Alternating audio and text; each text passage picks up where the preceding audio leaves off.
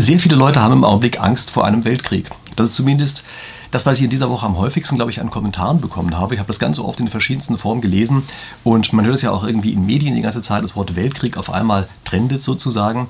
Und ich möchte hier in diesem Video deshalb einfach mal viel Gedanken aus Sicht der Spieltheorie dazu machen, wie wahrscheinlich ist so ein Weltkrieg eigentlich im Augenblick. Ja, wieso eigentlich die Spieltheorie dafür? Naja, das ist eben eine Theorie der Konflikte.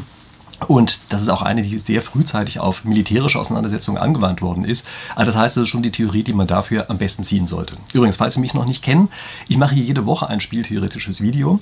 Und für den Fall, dass Sie mich jetzt doch kennen, dann überlegen Sie sich gerade mal, ob der, Reise, ob der Titel von diesem Video jetzt hier besonders reißerisch war. Und wenn ja, dann muss ich Ihnen sagen, ich muss das deshalb immer ein bisschen reißerisch machen, damit der YouTube-Algorithmus überhaupt auf meine Sachen reagiert. Also ich mache hier sozusagen Mini-Vorlesungen und das ist natürlich nicht das Typische auf YouTube.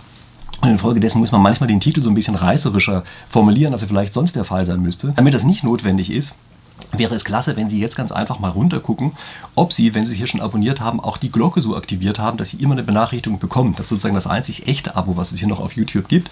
Denn auf die Art und Weise bin ich dann nicht mehr gezwungen, besonderes reißerische Titel zu machen, sondern ich kann mich einfach auf gute Inhalte konzentrieren. Also wie gesagt, für den Fall, dass Sie das machen wollen, würde mich freuen, wenn Sie unten die Glocke richtig aktivieren. Und jetzt gucken wir uns einfach mal an, was es eigentlich mit äh, diesem Thema Weltkrieg gerade auf sich hat. Also ich habe einfach mal bei Google nachgeguckt, wie häufig sind eigentlich Suchanfragen dazu. Und ich habe Ihnen das Bild dazu einfach mal eingeblendet. Ja, und da sieht man, es gibt so bestimmte Spikes, die da drin stecken. Und wir haben im Augenblick, also eigentlich hatten wir vor ein paar Tagen diesen Spike, der einmal richtig nach oben gegangen ist. Aber wie sieht das Ganze eigentlich aus, wenn man sich das mal über einen längeren Zeitraum hinweg ansieht? Und ich habe Ihnen dafür hier mal jetzt das Chart eingeblendet, was sich auf einen ganz langen Zeitraum bezieht, seit 2004. Also länger gibt es die Daten bei Google nicht, aber 2004 ist ja schon ein ganz schöner Zeitraum. Und Sie sehen dort, dass es hier tatsächlich immer wieder solche kleinen Spikes gibt. Also wir sind im Augenblick sozusagen bei dem Google-Indikator am weitesten oben. Aber nichtsdestotrotz ist es nicht so, dass wir jetzt sozusagen völlig fernab sind von dem, was wir in der Vergangenheit hatten. Also mit anderen Worten, das, was im Augenblick die Leute beschäftigt, nämlich das einfach mal nach Weltkrieg suchen, das ist zwar da, aber es ist nicht exorbitant viel. Vergleichen wir es gerade mal zur Sicherheit mit Corona. Also ich habe Ihnen hier jetzt auch mal einen 5-Jahres-Chart eingeblendet, wo zwei Sachen miteinander verglichen werden, nämlich die Suchanfragen nach Corona und die Suchanfragen nach Weltkrieg. Und rot ist Corona. Sie sehen, das ist natürlich dann ähm, Anfang, als es losging, so einmal richtig hochgegangen, ist jetzt aber immer noch relativ weit oben. Und die blaue Kurve, das ist die, die Weltkrieg umfasst. Also mit anderen Worten, Weltkrieg ist so klein da drin, ist so wenig Suchanfragen im Vergleich zu Corona, dass man es in diesem Vergleichsdiagramm noch nicht mal sieht. Also das muss man sich erstmal klar machen, dass es wirklich nicht so wahnsinnig viel ist, was da ist. Das Ganze ändert sich übrigens auch nicht, wenn wir das einfach mal auf den letzten Monat beziehen. Also selbst im letzten Monat ist es so, dass wenn Sie die Anfragen für Weltkrieg, blau, mit denen von Corona vergleichen, sie selbst innerhalb des einen Monats von den blauen, von den Weltkriegsanfragen praktisch überhaupt gar nicht sehen. Also, man muss sich klar machen, das ist ein Thema, was im Augenblick gehypt wird, was trotzdem aber anscheinend sozusagen als Indikator bei den einzelnen Leuten mehr als sowas Diffuses ankommt und nichts, womit man sich wirklich inhaltlich beschäftigen müsste. Und ich möchte hier einfach mal eine steile These aufstellen und möchte einfach mal sagen, die Tatsache, dass überhaupt so viel im Augenblick über Weltkrieg gesprochen wird, das liegt daran, dass es einfach einige Gruppen gibt, die ein Interesse daran haben, darüber zu sprechen. Und nicht, dass sie jetzt das Gefühl haben, ich würde hier wüsteste Verschwörungstheorien verbreiten, sondern die Medien haben natürlich ein Interesse daran, dass es irgendein Thema gibt, was gerade relativ stark gehypt wird. Und das ist ja genau das, wovon ich eben auch schon gesprochen habe. Also man muss im Grunde genommen in der heutigen Zeit, wo es so stark auf Algorithmen ankommt, muss man im Grunde genommen Dinge, die man sagen möchte, immer überspitzt ausdrücken, sozusagen als Clickbait, damit überhaupt irgendwelche Leute dahin kommen und die Algorithmen eben in der Lage sind, das anderen zu empfehlen. Und was ich hier einfach mal behaupte, ist, dass wir es hier zum ganz großen Teil damit zu tun haben, dass eben die Medien gemerkt haben, ja, das ist ein Thema, auf das geklickt wird.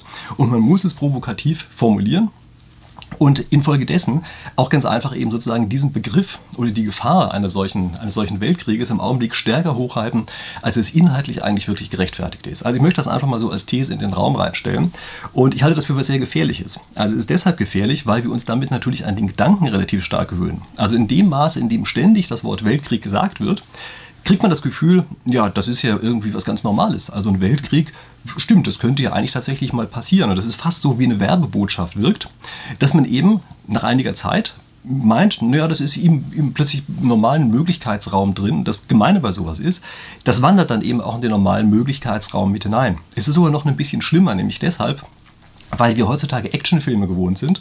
Und bei Actionfilmen ist es immer so, dass so eine Sache erstmal angedeutet wird und danach kommt dann das eigentliche nach.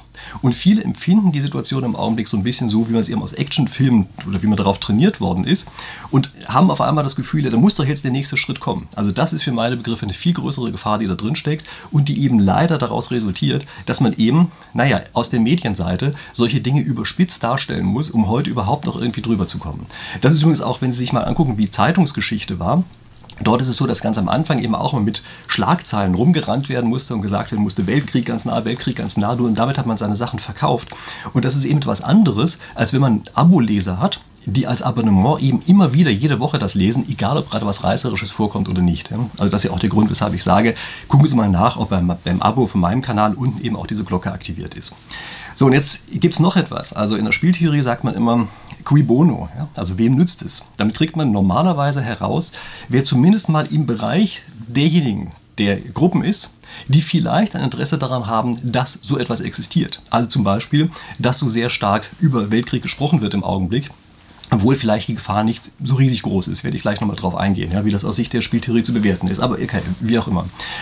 Also, wer hat noch ein Interesse daran? Na, das sind die ganzen Trittbrettfahrer. Also im Augenblick ist es ja so, dass sehr viele Leute mit einer politischen Agenda diese politische Agenda plötzlich damit pushen, dass sie sagen, ja, jetzt haben wir eine Sondersituation, jetzt haben wir den Krieg und im Kriegsfall ist sowieso alles anders. Also dazu gehören zum Beispiel solche Sachen wie die wundervolle Geschichte Tempolimit auf Autobahnen. Ich muss mir aber auch zum gewissen Grad an die eigene Nase fassen. Also ich propagiere ja auch häufiger mal, dass ich Kernenergie für eine positive Sache halte. Natürlich auch die Laufzeitverlängerung für Kernkraftwerke wird natürlich im Augenblick ebenfalls mit diesem Argument gepusht, der wir haben jetzt gerade eine akute Krise. Da kann man vielleicht nochmal neu drüber nachdenken. Also das ist in gewisser Weise ein Trittbrettfahrertum, was man da hat. Und das machen auch andere. Ja? Also es gibt auch sozusagen in größerem Stil. Also wenn Sie sich beispielsweise mal angucken, dass die EU-Kommission gerade so ein Digitalgesetz einfach mal so durchgepusht hat, ja, natürlich nur gegen Kriegspropaganda.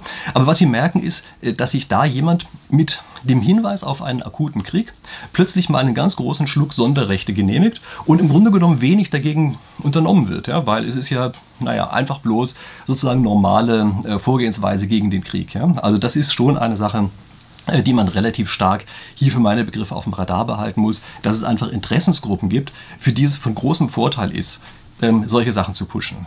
Ähm, wenn man sozusagen in anderen Dimensionen denkt, in denen ich das hier oft tue, ähm, kann man beispielsweise mal in Strategien denken, in Kriegslisten. Und äh, Sie wissen ja wahrscheinlich, ich habe ein Buch darüber geschrieben, das heißt die 36 Strategien mit der Krise. Ja, okay, ich kann mich nicht anders beherrschen. Koran Zufall liegt es hier. Ja, ich halte Ihnen das mal in die Kamera, ähm, sogar mit einem Klebezettelchen drin, weil ich nämlich gerade nach einem Strategien selber gesucht habe, äh, was sich mit diesem Sachverhalt beschäftigt. Und es ist für meine Begriffe das Strategien Nummer 7, das einfach besagt, etwas aus dem Nichts schaffen. Ja, das heißt also, da ist eigentlich gar nicht so ganz wirklich viel. Aber wir machen eben trotzdem so etwas, dass wir ein Thema sozusagen hochpushen aus anderen Gründen heraus und damit schaffen wir eben etwas aus dem Nichts, wovon einzelne Gruppen tatsächlich plötzlich profitieren können. Also, wenn Sie Spaß an solchen Sachen haben, gucken Sie gerne mal in dieses Buch rein, die 36 Strategien mit der Krise.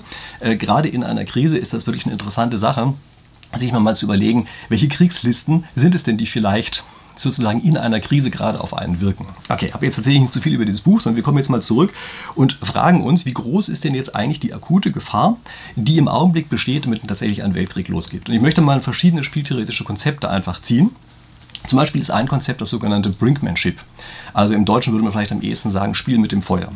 Was hat es damit auf sich? Das Problem bei solchen Kriegshandlungen ist häufig, dass das Zurückschlagen bei einem Krieg nicht rational ist. Also wir haben dafür auch ein konkretes Wort, ja, Teilspielperfektheit. Ich möchte jetzt aber gar nicht so viel darauf eingehen, was es mit dieser Teilspielperfektheit eigentlich auf sich hat. Aber Tatsache jedenfalls ist, dass es in aller Regel nicht teilspielperfekt ist, gegen einen Aggressor tatsächlich was zu machen. Und das ist ein Problem. Das heißt, man muss sich jetzt überlegen, ja, wie kriegt man das denn eigentlich hin, dass man trotzdem was macht, ähm, oder zumindest der andere das Gefühl hat, dass man trotzdem was machen könnte. Und da gibt es eigentlich nur eine Möglichkeit, die sozusagen richtig wirksam ist. Und die besteht darin, dass man letztlich einen Kontrollverlust eingeht. Also man schafft eine Situation, die außer Kontrolle geraten kann. Absichtlich. Also man weiß, dass sie außer Kontrolle geraten kann, man fädelt es so ein, dass sie außer Kontrolle geraten kann. Und was damit passiert ist, dass man nicht etwa den direkten Rückschlag tatsächlich hat, also gibt einen Aggressor, ja, man müsste jetzt eigentlich zurückschlagen oder wollte, ist aber nicht rational, das zu tun, das heißt, man möchte sozusagen mit einer gewissen Wahrscheinlichkeit zurückschlagen. Man möchte von vornherein klar machen, pass auf, das Ganze ist jetzt mit einer großen Wahrscheinlichkeit, dass es hier am Ende tatsächlich irgendeinen Ärger gibt. Und was man dafür eben macht, ist, dass man Situationen immer stärker einfädelt, bei denen es plötzlich zu einem Kontrollverlust führen kann. Und dieser Kontrollverlust führt dazu, dass eine Eskalationsstufe höher geschraubt wird. Das Ganze gilt übrigens auch aus Sicht von Russland. Ja? Also bei Russland ist es ja immer so, dass die im Augenblick auch relativ stark äh, damit argumentieren, dass sie sagen, wenn ihr noch eine Stufe höher geht, also der Westen, dann werden wir auch noch eine Stufe höher gehen. Das wäre natürlich auch nicht rational von, von der anderen Seite, das wiederum zu tun. Genauso wenig Teilspiel perfekt äh, wie das in einer anderen Richtung gewesen wäre. Und deshalb benutzen die im Augenblick solche Formulierungen wie beispielsweise blitzschnelle Antwort. Also das ist ja das, was von den Russen gerade verwendet worden ist, ja blitzschnelle Antwort, militärische Antwort auf irgendetwas. Und dieses blitzschnell, das suggeriert schon, dass man an dieser einen Stelle plötzlich also entweder selber keine Kontrolle mehr hat, weil es ja so schnell geht, das ist ein Automatismus, der da drin steckt, oder das andere ist, dass die andere Seite nicht so ganz genau entscheiden kann, ist eigentlich das, was gerade passiert, dieser Angriff, der dort kommt, oder Rückschlag, oder wie man das eben nennen möchte, ist es das oder ist es etwas ganz anderes? Also das steckt in diesem ähm, blitzschnell in diesem Wort mit drin und das ist für meine Begriffe extra so angelegt, dass hier zum gewissen Grad diese Brinkmanship ähm, also ausgedrückt wird. Ja. Was mich in dem Zusammenhang auch wundert, ist, dass, dass sich der Westen so frühzeitig darauf festgelegt hat, nicht militärisch einzugreifen. Also es wundert mich wirklich sehr, denn normalerweise hätte ich erwartet, dass man zumindest verbal, was ja gratis ist, zumindest also verbal so tut, als wäre man bereit, auch in irgendeiner Form zurückzuschlagen. Aber gut, der Westen hat es nicht getan. Äh, was dahinter steckt, keine Ahnung. Vielleicht war das so auch so, dass die anfangs sozusagen die Situation nicht ernst genug genommen haben und hier ein strategisches Mittel einfach auf dem Tisch liegen gelassen haben, ohne es einzusetzen. Wie gesagt, weil sie die Situation eben nicht, äh, nicht so wichtig eingeschätzt haben, ganz am Anfang. Das nächste spieltheoretische Konzept, was ich einmal ganz kurz ansprechen möchte, ist das der Solidarität. Also wieso hilft man eigentlich überhaupt irgendwem anders, der in eine Bedrängnis geraten ist? Also sei es durch einen Krieg, sei es durch irgendeine andere äh, Situation. Naja, in aller Regel deshalb, weil man sich damit erwartet, dass man vielleicht, wenn man später selber mal in so eine Situation kommt, man ebenfalls eine solche Hilfe von außen bekommen könnte. Das ist schon implizit häufig mit drin. Das ist eigentlich die Idee der Solidarität. Ja, man, mal hilft der eine dem anderen und der andere dann wieder dem einen. Und auf die Art und Weise führt das eben dazu, dass man sozusagen in der Summe insgesamt besser dasteht, als wenn man keine Solidarität geleistet hätte. Jetzt muss man dazu sagen, ist die, das Verhalten der ukrainischen Führung in Bezug auf diese Solidarität für meine Begriffe extrem kontraproduktiv. Also ich habe nicht den Eindruck, dass die uns als gute Freunde behandeln. Und sie geben auch nicht an die Welt den Eindruck, dass sie danach ein besonders zuverlässiger Partner sein werden. Also ich glaube, dass dieses Solidaritätsargument eines ist, wo die meisten im Augenblick sozusagen von außen her kommend eher das Gefühl haben, na, das wird bei denen nicht so wahnsinnig wichtig sein, ähm, weil sich eben, wie gesagt, die ukrainische Führung hier also nicht so verhält, dass man wirklich das Gefühl hat, naja, die Solidarität wird zweiseitig sein. Ich möchte darüber gar nicht zu viel auswalzen, aber zumindest einmal dieses Solidaritätsargument mit angesprochen haben. Das nächste Argument oder Konzept, was dahinter steht, steht, was ich auch relativ wichtig halte, ist das der Reputation. Ähm, möchte ich auch nur kurz darauf eingehen, aber trotzdem muss man sich zumindest bewusst machen, dass es aus Sicht des Westens natürlich fatal ist, wenn man den Eindruck äh, gibt an die Welt, man ließe sich beliebig auf der Nase herumtanzen. Und infolgedessen muss man hier eben tatsächlich an der einen oder anderen Stelle tatsächlich mal plötzlich Härte zeigen, selbst wenn es in dem Einzelfall eben nicht rational im Sinne der Teilspielperfektheit ist. Und das ist eine Geschichte, dass man eben Reputation aufbaut. Es gibt hier eine Besonderheit bei diesem Reputationsaufbau und das finde ich ähm, in diesem ganzen Spiel also eine ganz wichtige Sache. Ich habe da auch ein anderes Video mal gemacht, wo ich ganz stark darauf eingegangen bin, aber nur um diesen Gedanken hier nochmal zu wiederholen. Es gibt einen Interessenskonflikt innerhalb des Westens zwischen den USA und Europa. Nämlich die Kosten eines solchen Krieges oder auch von Sanktionen werden im Wesentlichen von Europa getragen, wogegen aber die Entscheidungen darüber sehr stark von Amerika ausgehen. Und dieser Interessenskonflikt führt natürlich dazu, dass die Entscheidungen am Ende möglicherweise anders ausgehen, als es im Normalfall ausgegangen wäre. Also es kann sein, dass die USA sich hier eine Reputation aufbauen wollen und deshalb auch einen Krieg in Kauf nehmen würden, den sie vor ihrer eigenen Haustür nicht in, Haus, äh, in Kauf nehmen würden. Ja, also das ist zumindest eine potenzielle Gefahr, die durchaus so ein bisschen Richtung Weltkrieg ähm, spricht. Ähm, die für meine Begriffe größte Gefahr ist ein anderes spieltheoretisches oder geht von einem anderen spieltheoretischen Konzept aus, ähm, was man sich hier noch einmal bewusst machen muss, nämlich das sogenannte Endspielverhalten. Also Endspielverhalten heißt, wenn wir ein Spiel haben, was noch sehr lange in die Zukunft geht, dann bewerten wir natürlich die Zukunft auch relativ stark in unsere Entscheidungen ein. Wenn wir hingegen ganz nah am Ende sind des Spiels, also es gibt nicht mehr viele Spielzüge, wir wissen genau, es wird demnächst enden, müssen gar nicht so ganz genau wissen, wann das enden wird, aber wir wissen, es wird demnächst enden, dann auf einmal ergeben sich völlig andere strategische Notwendigkeiten als im anderen Fall. Und jeder weiß, dass Putin natürlich nicht mehr ewig im Amt sein wird. Also keiner weiß, wie lange das noch ist, also sind das jetzt eher ein paar Monate oder ein paar Jahre, die er aus irgendwelchen Gründen noch machen kann, aber wir wissen, er wird nicht ewig im, im Amt sein. Und selbst wenn er noch relativ lange im Amt ist, ist sozusagen das Maximum seiner Kräfte, die er hat, im Augenblick. Das heißt also, wir haben es hier wahrscheinlich mit einem Endspielverhalten aus Sicht von Putin zu tun. Und das hat den unangenehmen Effekt, dass eben, naja, die Zukunft ganz schwach bewertet wird. Das heißt also, irgendwelche Entscheidungen, die im Augenblick in der Gegenwart Vorteile bringen, auch wenn sie für die langfristige Zukunft sehr schlecht sind, sind welche, die er plötzlich sozusagen aus seiner Sicht als rational sehen kann, weil eben sein Zeithorizont ein anderer ist als der vom Rest der Menschheit. Und das ist ein echtes Problem. Also das wirkt dann häufig nach außen hin nicht rational. Also man sagt sich, wenn man das Ganze anguckt, ist doch völliger Quatsch, was da derjenige macht. Aber es ist natürlich nicht so. Dieses Endspielverhalten zeigt einfach bloß, dass eben die einzelne Person hier eine völlig abweichende Interessenslage hat von dem, was man normalerweise hat. Und das ist hier tatsächlich wirklich eine große Gefahr. Also das muss man sich wirklich auf der Zunge zergehen lassen, dass eben durch die sozusagen endlichen Zeithorizont über den im Augenblick Putin noch denkt, dass ihr da möglicherweise zu Entscheidungen kommt, die für die Menschheit insgesamt gefährlich sein können. Jetzt machen wir eine abschließende Bewertung. Also ich habe hier verschiedene Konzepte angesprochen. Wie groß ist denn jetzt eigentlich tatsächlich die Gefahr? Also für einen Weltkrieg, ja, für, ähm, dass wir sozusagen, dass da so ein Pulverfass losgeht, was sich dann auf die insgesamt auf die Art verbreitet. Also wie sieht es erstmal aus mit dem Brinkmanship, mit dem Spiel mit dem Feuer? Also das ist etwas, was eigentlich von Russland ausgehen muss in diesem Fall. Also es sind ja die einzigen, die eigentlich ein wirkliches Interesse daran haben, dass dieser Krieg möglicherweise sozusagen eskaliert wenn sie überhaupt ein Interesse daran haben, also nicht, nicht wirklich das Eskalieren, ja, aber dass sie damit abschrecken, dass sie eskalieren könnten. Ja, also es ist nicht so, dass man einfach sozusagen absichtlich eskalieren möchte, sondern man möchte die Eskalation absichtlich in Kauf nehmen, möglich das Möglichkeit dazu in Kauf nehmen, um diese andere Seite abzuschrecken. Das ist die Idee dahinter. Ja. Und das ist etwas, was natürlich im Augenblick Russland relativ stark äh, machen möchte, damit eben der Westen nicht plötzlich beispielsweise seine Waffenlieferung ausweitet oder so etwas. Meine Einschätzung dazu ist, dass Russland das nicht sehr konsequent macht. Also sie machen es ein bisschen, ja, mit diesen Sachen, dass man da sagt, ja, ganz schnelles Zurückschlagen und solche Geschichten so ein bisschen anklingen lassen, dass vielleicht auch ein Atomkrieg im Bereich des Möglichen ist. Aber sie merken, dass das sehr schwach ausgeprägt ist. Und das ist für meine Begriffe ein Zeichen dafür, dass sie nicht sehr viel Druck auf den Kessel geben. Also dieses Brinkmanship scheinen sie nicht zu probieren. Vielleicht auch, weil sie einfach selbst Angst vor dieser Eskalation haben. Also für mich sieht das nicht so aus, als würde hier tatsächlich jemand versuchen, dieses Spiel mit dem Feuer tatsächlich ernsthaft zu spielen, damit am Ende was passiert, sondern es ist eigentlich mehr oder weniger so ein bisschen Gerede in der Weise. Wie geht es weiter mit der Reputation des Westens? Das ist ein Problem. Also für die Gefahr auf einen Weltkrieg äh, ist es deshalb ein Problem, weil, wie ich eben gesagt habe, die Interessenslage von Europa und USA nicht die gleiche ist. Und durch diese Differenz in der Interessenslage. Dadurch kann es für meine Begriffe relativ gut passieren, dass hier eben tatsächlich die USA zu leichtfertig ein, eine Eskalation des Krieges in Kauf nimmt. Und das ist schon etwas, was wir sozusagen sehr stark auf die Seite setzen müssen, dass hiermit die Gefahr für einen Weltkrieg erhöht wird.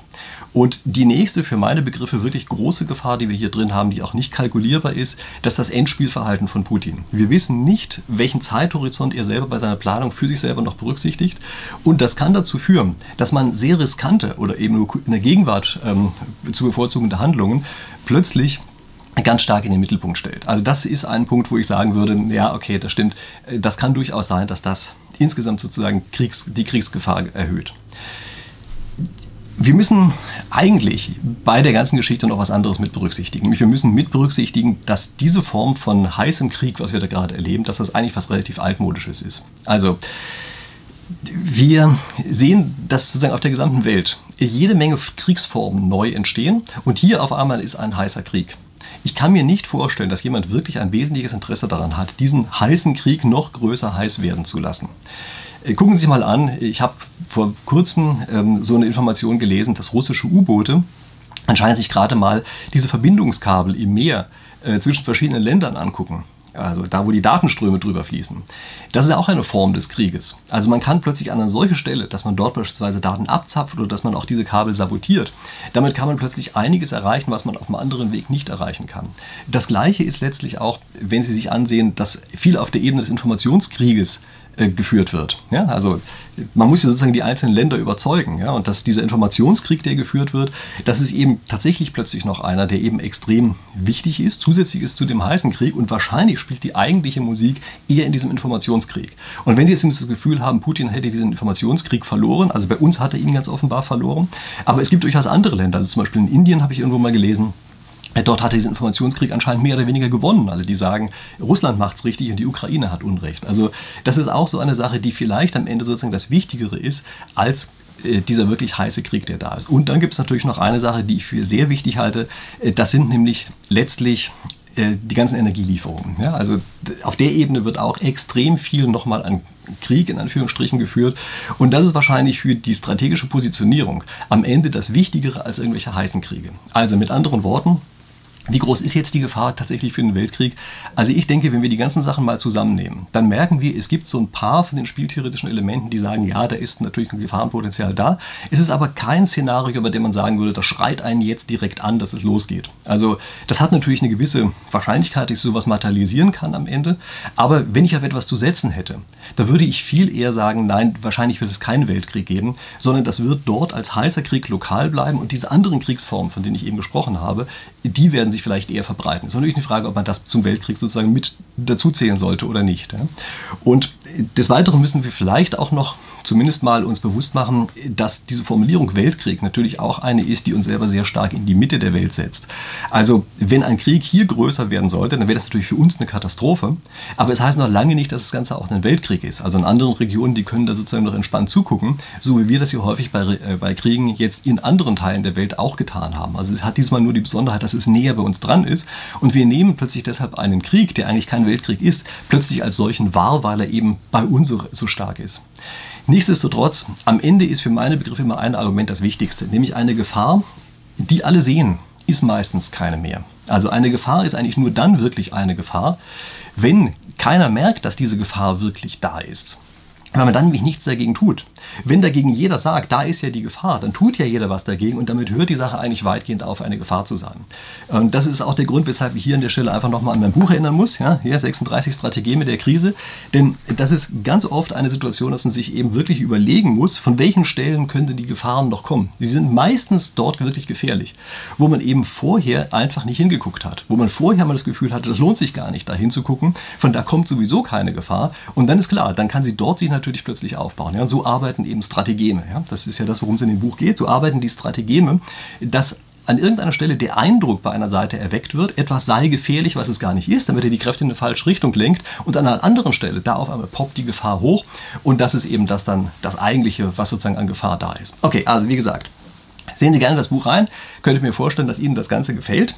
Ansonsten, wenn Sie jetzt meinen Kanal abonniert haben, gucken Sie noch mal unten nach, ob Sie auch tatsächlich die Glocke aktiviert haben, ob Sie draufgestellt haben, dass Sie immer die Benachrichtigungen kommen bekommen, denn auf die Art und Weise schaffen wir es, dass ich eben keine besonders reißerischen Titel nehmen muss, sondern dass ich einfach gute Inhalte machen kann. Das ähm, ist eben das, was man früher hatte bei den Zeitungen. Ja, ich muss dann nicht mehr jede Woche durch die Gegend rennen und muss sagen, hier tolle neue Schlagzeile und sowas, ja, sondern ich kann mich einfach darauf konzentrieren, Ihnen einen unterhaltsamen und interessanten Inhalt zu liefern, ohne dass der an der Oberfläche besonders reißerisch sein muss. Also daher die Geschichte mit der Glocke.